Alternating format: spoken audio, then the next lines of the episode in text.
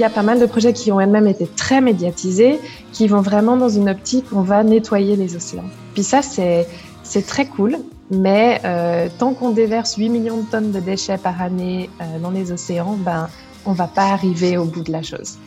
Donc pour moi, c'était important d'attaquer en fait le problème par la racine euh, et d'essayer d'aller inciter les gens et les innovateurs à modifier les comportements et les habitudes à la fois de consommation et de, de conception. Hein, comment est-ce que j'imagine l'objet de demain pour réduire la pollution plastique des océans à la source.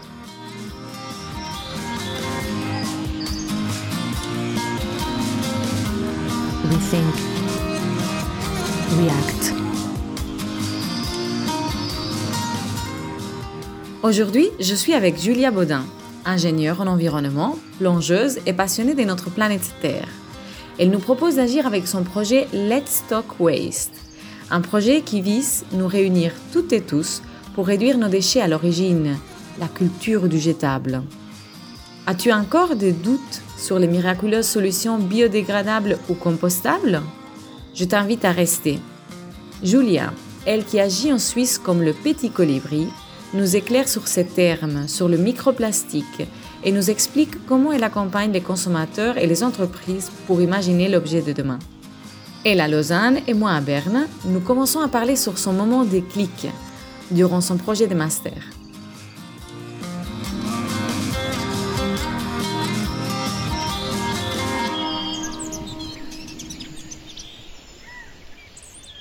Pour ce projet-là, je suis partie en Israël pendant six mois. Et en Israël, ben, j'ai appris à plonger. J'ai beaucoup plongé pour mon projet. Euh, et en plongeant, j'ai découvert à la fois un univers complètement magique et merveilleux que je connaissais mal, hein, puisqu'on connaît très mal ce qu'il y a sous le niveau de la mer. Euh, beaucoup de couleurs, beaucoup de, de symbiose, euh, de, de, beauté, de diversité. Il y a aussi beaucoup de, de choses moins rigolotes hein, sous les océans, mais c'est un, un, univers qui est vraiment complexe et, et incroyable. Mais j'ai aussi découvert que l'homme a un impact euh, très fort sur euh, sur le, le, milieu marin, que ce soit sur les coraux, sur les poissons ou, ou simplement sur l'univers marin. Euh, et notamment, ce qui m'a vraiment choqué, c'est quand je euh, quand les personnes sont parties après les célébrations de, de Pessah, donc l'équivalent de, de Pâques chez nous. Euh, quand ils sont repartis, donc euh, il y avait des tonnes de déchets partout sur les plages, dans la mer. Euh, et pendant des semaines, à chaque fois qu'on plongeait, à chaque fois qu'on allait nager, ben on ramenait, on ramenait, euh, euh, on avait un, un sac en, en, mèche et puis on ramenait du plastique, des verres, du sach des sachets, des emballages de chips, etc. Puis ça, ça m'a vraiment marqué de toucher cette pollution du bout des doigts. Et je me suis dit, il faut que je fasse quelque chose dans mon métier qui va euh, adresser ce problème-là d'une manière ou d'une autre. Il se trouve que j'habite en Suisse, donc j'ai décidé de faire ce, ce projet en Suisse. Euh, c'est un projet qui, à mon avis, a du sens en Suisse, même si on n'a pas de, de frontières avec la mer, parce que d'une part, toutes les rivières mènent aux océans. Donc, euh, en fait, la pollution que nous, nous avons euh, sur le lac Léman, euh, au bord de nos rivières et de nos lacs, eh ben, ils finissent un jour ou l'autre, par exemple en Méditerranée ou dans l'océan Indien, suivant le, le, côté de la Suisse où on est. Euh, et donc, on a la possibilité d'influencer positivement et négativement sur cette pollution. Et puis, on a aussi une, une énorme opportunité parce qu'en Suisse, on a beaucoup de sièges d'entreprises, de grosses entreprises. Euh, et ces, ces acteurs, ils sont, ils sont assez clés en fait dans la transition euh, vers une, une, écologie, une économie plus, bah, à la fois plus circulaire, mais aussi qui réfléchit moins en termes d'usage unique. Si on arrive déjà à réfléchir dans cette direction-là, on a déjà fait un gros pas en avant vers l'économie circulaire. Euh, et donc, moi, je parle de l'usage unique euh, plastique, mais aussi papier, euh, tous ces objets, en fait, qu'on utilise quelques minutes ou quelques heures et qu'on va ensuite jeter. Je suis très contente de parler de l'usage unique parce qu'effectivement, on se retrouve plein de fois avec des fabricants qui disent Ah, bah voilà, on a changé notre emballage et puis maintenant on utilise du papier, comme si c'était un truc super écolo. Et surtout, bon, le papier encore, mais le Tetra Pak, par exemple, qui est du papier mélangé avec du plastique, avec de l'aluminium, qui n'est absolument pas recyclable. Enfin, il est recyclable, mais c'est tellement coûteux que personne ne le fait. Donc, euh, c'est, euh, enfin voilà, mm, c'est encore pire. On utilise beaucoup plus de ressources pour un même emballage. En plus, quand on pense au papier, ben, comparé au plastique, euh, ça dépense plus à la production. Et puis, ben, on, en fait, on, on, transfère les besoins euh, d'une ressource qui est le pétrole vers une autre ressource qui sont nos forêts. Et je pense qu'aujourd'hui, nos forêts sont déjà suffisamment euh, massacrées pour euh, à la fois nos consommations en papier hygiénique, euh, papier d'impression, meubles, etc. On n'a pas besoin de venir rajouter cette pression du de l'usage unique en papier par-dessus par-dessus cette, cette pression déjà existante. Euh, et puis la, la logique de, de l'usage unique, en fait, elle est, elle est, elle est assez récente ça fait pas si longtemps que ça qu'on a cette logique de, de j'utilise, je jette. Euh, et puis c'est vraiment une logique qui, qui est complètement dénuée de sens parce qu'on consomme énormément de ressources, quelles qu'elles soient, pour les faire, pour les brûler ou les composter ou les, les recycler ou, ou whatever. Puis en fait, c'est c'est vraiment euh, on perd, on a perdu du sens dans nos dans nos produits et dans nos objets euh, puisqu'on n'attache plus d'importance à la longévité de l'objet. Les vêtements, c'est pareil. Les vêtements, euh, six mois à la mode, puis après on s'en débarrasse. Les vêtements, c'est un, objet extrêmement polluant. Et, pour moi, le fast fashion, c'est aussi quelque chose où on a perdu cette connexion et on a perdu du sens dans les objets que, que l'on possède. Clairement. Surtout qu'on sait qu'un tiers de notre garde-robe n'est jamais porté et que la plupart des habits sont loin en une année. Et en plus tout ça, ça engendre bah, les produits chimiques, les pesticides, toute l'eau qui est consommée et en plus polluée. Enfin. Euh, toi, tu as touché la pollution en Israël. Comment est-ce qu'on peut faire pour changer les choses à l'échelle mondiale? Ben, alors, moi, je crois beaucoup à, l'effet colibri ou l'effet papillon. Alors, l'histoire du colibri, je la trouve très forte. C'est un jour dans la jungle, il y a un incendie qui se déclare. Et donc tous les animaux de la jungle sortent de la forêt, sortent de, la jungle, et puis ils sont tous là à observer ce feu qui est en train d'anéantir leur planète. Et puis, euh, ils voient le petit colibri qui est en train de voler, qui va jusqu'à la rivière, qui prend une goutte d'eau dans son petit bec, et puis qui va lancer euh, sa petite goutte d'eau sur, le, sur l'incendie. Puis le lion, il est complètement euh, incrédule en voyant ça. Il, il, il, avise le colibri, puis il lui dit, mais colibri, tu te rends compte que ça sert à rien ce que tu es en train de faire. Et puis le petit colibri, dit, ben oui, je me rends compte que ça sert à rien, mais moi, je fais ma part. Euh, et donc, je pense vraiment en fait que toutes les petites actions, actions que l'on fait en tant que petit colibri dans nos coins de la planète, ben, un jour ou l'autre, ça va faire plein de gouttes sur cet incendie euh, sur la jungle et ça va permettre d'éteindre ce, ce, ce feu. Donc, moi, j'agis en Suisse il y a quelqu'un comme moi qui agit aux États-Unis, il y a des gens comme moi qui, font euh, de la sensibilisation en Israël. Et je pense que l'un dans l'autre, ben, on éveille des niveaux de conscience euh, dans, ce monde. Je trouve qu'il y a de plus en plus de gens qui sont conscients de leur consommation, qui se posent des questions sur leur, sur leur univers, sur leur vie, sur leur style de vie. Euh, Covid a quand même permis euh, pas mal de prise de conscience, même s'il y a beaucoup de choses qui ont repris comme avant. Euh, je pense qu'il y a beaucoup de gens qui se posent quand même plus de questions qu'avant. En tout cas, c'est ce que je ressens. Et oui, je pense aussi que nous sommes chaque fois plus de personnes conscientes de l'impact de notre mode de vie. Mais franchement, c'est difficile de garder le cap, surtout quand on est un peu bombardé d'infos messengères. Hier, j'ai vu une pub d'un sac en plastique qui était fait d'amidon et c'était écrit En 180 jours, je me reconvertis en terre. Et je me dis, si quelqu'un voit ça, il peut tout d'un coup se dire bon, si mon sac plastique tombe dans la forêt, c'est pas grave, parce que de toute façon, d'ici euh, quelques mois, il sera part de, la nature. Exact. C'est hyper trompeur ces objets. C'est plastique biodégradable. C'est une, une, une, vraie saloperie parce qu'en fait, ça nous, ça nous donne une, notion que ce qu'on fait est, juste et bon pour l'environnement.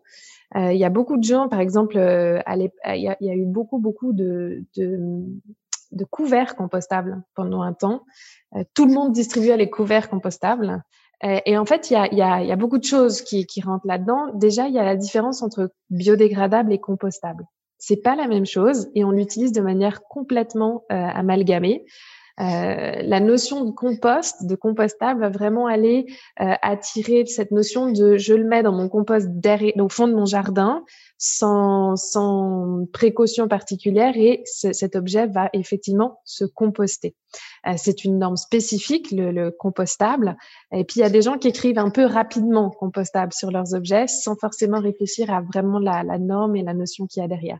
Après, le biodégradable, c'est une norme européenne qui a été, qui a été euh, définie.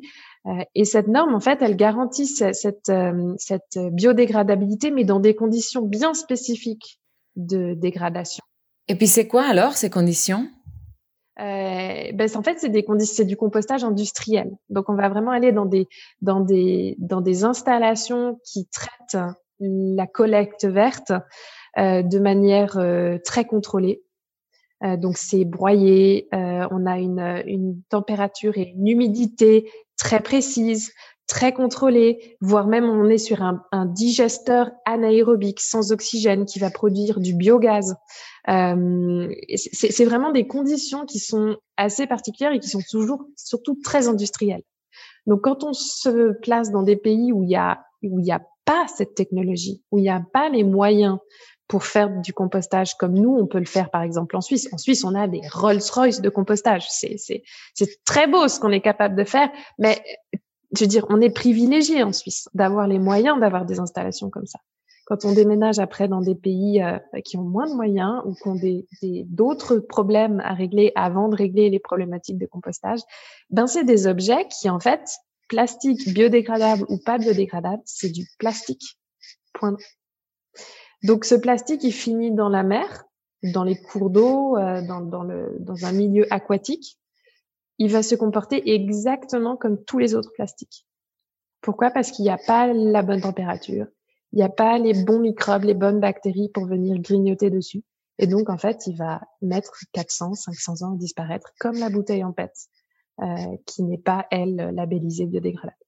En t'écoutant, je pensais aussi à quand euh, un animal mange ses plastiques d'amidon, par exemple. Ça fait aussi la même chose qu'un plastique classique, j'imagine. Voilà. En tout cas, les, effets mécaniques sont les mêmes. Donc, euh, c'est cet effet de remplir le ventre de la baleine jusqu'à ce qu'elle meure de faim, euh, euh, de potentiellement étouffer la, tortue qui grandit complètement comment contrainte dans un dans un, une anse d'un sac plastique, par exemple. Ou autre. On va avoir les mêmes problématiques mécaniques. on va aussi avoir les mêmes problématiques mécaniques quand ce plastique se dégrade et devient microplastique. Euh, le microplastique, c'est très dangereux parce que le microplastique, c'est une pollution qu'on ne voit plus.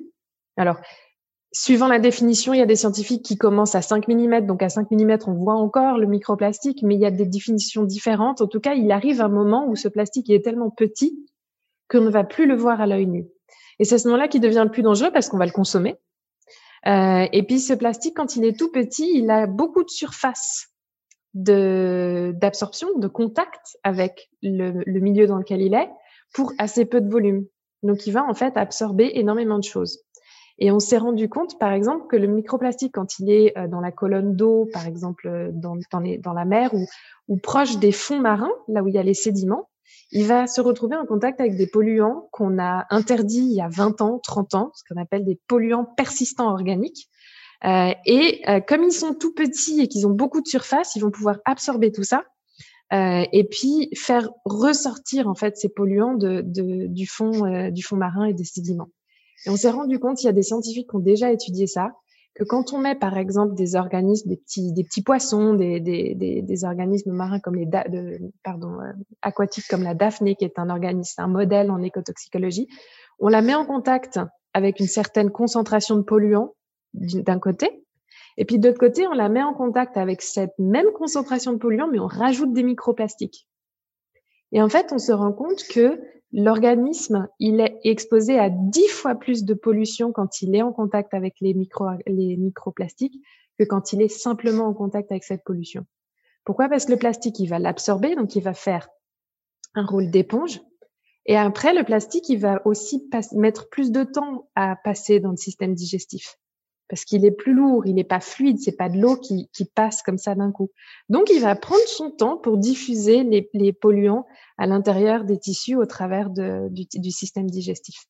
Donc, on est dans une pollution hyper dangereuse qu'on ne voit plus et qui est partout. On en a trouvé dans les lacs de haute montagne, on en trouve dans la farine, dans le miel, dans la bière, dans le sel, euh, parce que c'est tellement petit que c'est apporté par le vent, par le système euh, naturel de la pluie. Euh, et puis, tous ces plastiques, il y en a partout. Il y en a partout, partout, partout, sauf qu'on ne le voit pas. Tu as tellement raison, il y en a partout. On ne peut pas y échapper. Selon une étude du BVF, on mange environ 5 grammes par semaine, ce qui équivaut à une carte bancaire. Super. Mmh, yummy. Bon, parlons de quelque chose de plus positif. Comment tu t'attaques avec ton projet Let's Talk Waste? Mhm. Alors, j'ai deux volets. J'ai un volet purement entrepreneurial, euh, qui est un, un produit, un des services en fait. Euh, je fais du, team building environnemental, donc je suis contactée souvent par euh, les RH ou les responsables des départements développement durable, euh, ou même parfois même les facility managers qui veulent voir leurs poubelles mieux triées. Et en fait, je rentre par la porte à la fois cohésion d'équipe et par la porte recyclage pour venir parler euh, de, de, de, recyclage, mais aussi de d'alternatives de, de, consommation, de meilleure consommation, de prise de conscience que le recyclage est imparfait. Euh, et la manière dont je fais ça, c'est avec des jeux vraiment tout cons. J'ai créé des jeux de cartes euh, où les gens vont jouer pendant 5-10 minutes. Ils vont en général se poser plein de questions dans leur groupe ils vont découvrir leurs collaborateurs sous une lumière un peu différente. Euh, ah bah tiens, toi, je pensais pas que tu étais un ultra trieur, euh, etc. Ou alors, euh, ah mais je me rendais pas compte à quel point tu tu, tu n'en avais rien à foutre en fait. Tu fous tout à la poubelle parce que tu n'en as rien à foutre. Tu ça c'est c'est intéressant en fait parce qu'on découvre son collaborateur différemment.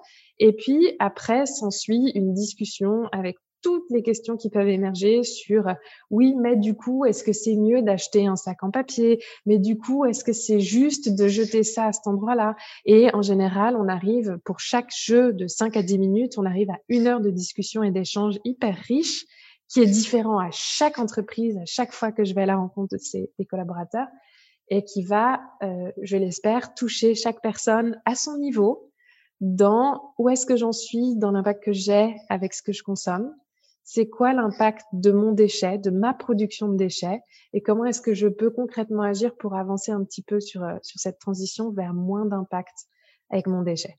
Donc ça, c'est ce que je propose en entreprise, euh, que je fais aussi parfois aussi euh, dans des collectivités, éventuellement dans des écoles, dans, des, auprès de, communes ou, choses comme ça. et puis après, il y a le volet plus associatif euh, pour lequel je suis en pleine levée de fonds. L'idée étant de euh, créer du lien entre les personnes et les acteurs de l'écosystème de création du déchet, donc l'innovateur, le distributeur, le consommateur, le légiste qui fait les lois et euh, le trieur, traiteur de déchets à la fin de la boucle, pour créer du lien entre ces personnes-là qui se comprennent mieux, qui s'entendent, qui s'écoutent, pour pouvoir vraiment envisager de passer dans une logique d'économie circulaire. J'ai l'impression aujourd'hui, et j'en ai eu un exemple dans un de mes clients que j'ai servi, euh, chez un de mes clients que j'ai servi en 2018, qui était un client de grande consommation, ils avaient vraiment une volonté, une envie, un désir de basculer dans des produits plus circulaires. Et ils m'ont demandé de les accompagner dans cette logique-là, en tout cas dans les premières réflexions. Et je me suis rendu compte qu'il y avait vraiment une, une mauvaise compréhension de ce qui se passe à la fin. Donc leur premier truc, c'était, ben, on va faire du bioplastique. On va tout mettre dans du bioplastique. Et j'étais là, euh, non, non, parce que le bioplastique, il pose plein de problèmes au, moment de, de, du sourcing. Euh, toutes les champs et la culture qu'il faut faire pour ces bioplastiques-là. Et puis derrière, on a une problématique d'élimination parce que finalement, ces bioplastiques, dans beaucoup de cas, à moins d'avoir des belles installations, c'est comme un autre plastique et puis finalement il est, brûlé euh, avec les copains euh, dans, la plupart des pays.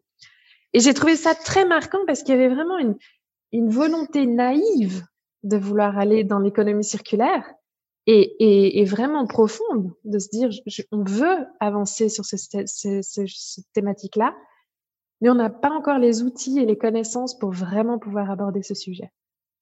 Et donc, en 2021, j'aimerais créer de la connaissance, créer du lien, de l'acculturation entre tous les, acteurs de cet écosystème, le consommateur aussi, parce que le consommateur, il demande plein de choses, il est révolté de ce que font les industriels, mais il se rend peut-être pas compte des challenges et des lois qui font que l'industriel, il fait pas non plus ce qu'il veut. Il y a des choses où il va jamais pouvoir euh, pivoter vers une économie circulaire. Ou alors, il faut que les lois bougent. Ouais, c'est clairement un sujet complexe qui, pour moi, demande un effort vraiment collectif. On doit agir toutes et tous à notre niveau. Mais les États et les entreprises, ben, elles jouent un rôle primordial. Hmm. C'est vraiment une réflexion qui va se faire au moment du choix de l'objet que l'on consomme qu'est-ce que je consomme, comment je consomme?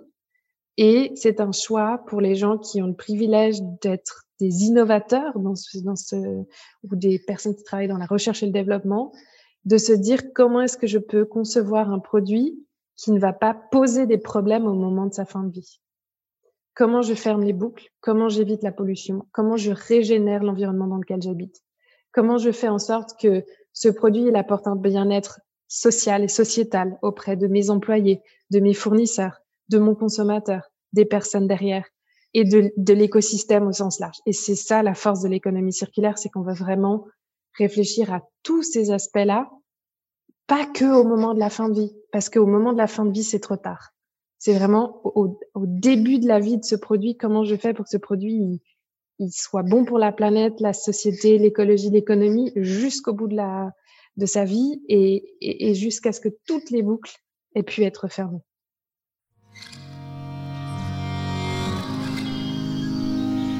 Un énorme merci à Julia.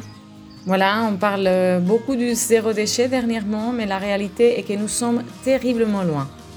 On vit dans une croissance des déchets en continu et d'apparition de nouveaux déchets plus dangereux et complexes, euh, toxiques, comme il parlait dans leur dernier épisode, euh, Alvin. On nous incite, à nous les citoyens, à faire des bons gestes, qui bien sûr sont importants. Mais nos systèmes de production doivent arrêter de produire ces quantités colossales de matières ingérables.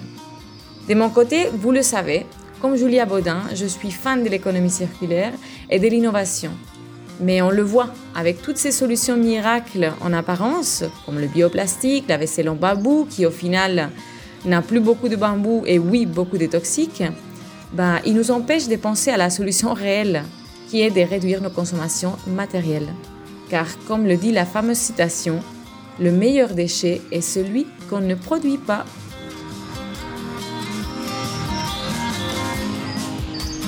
We think.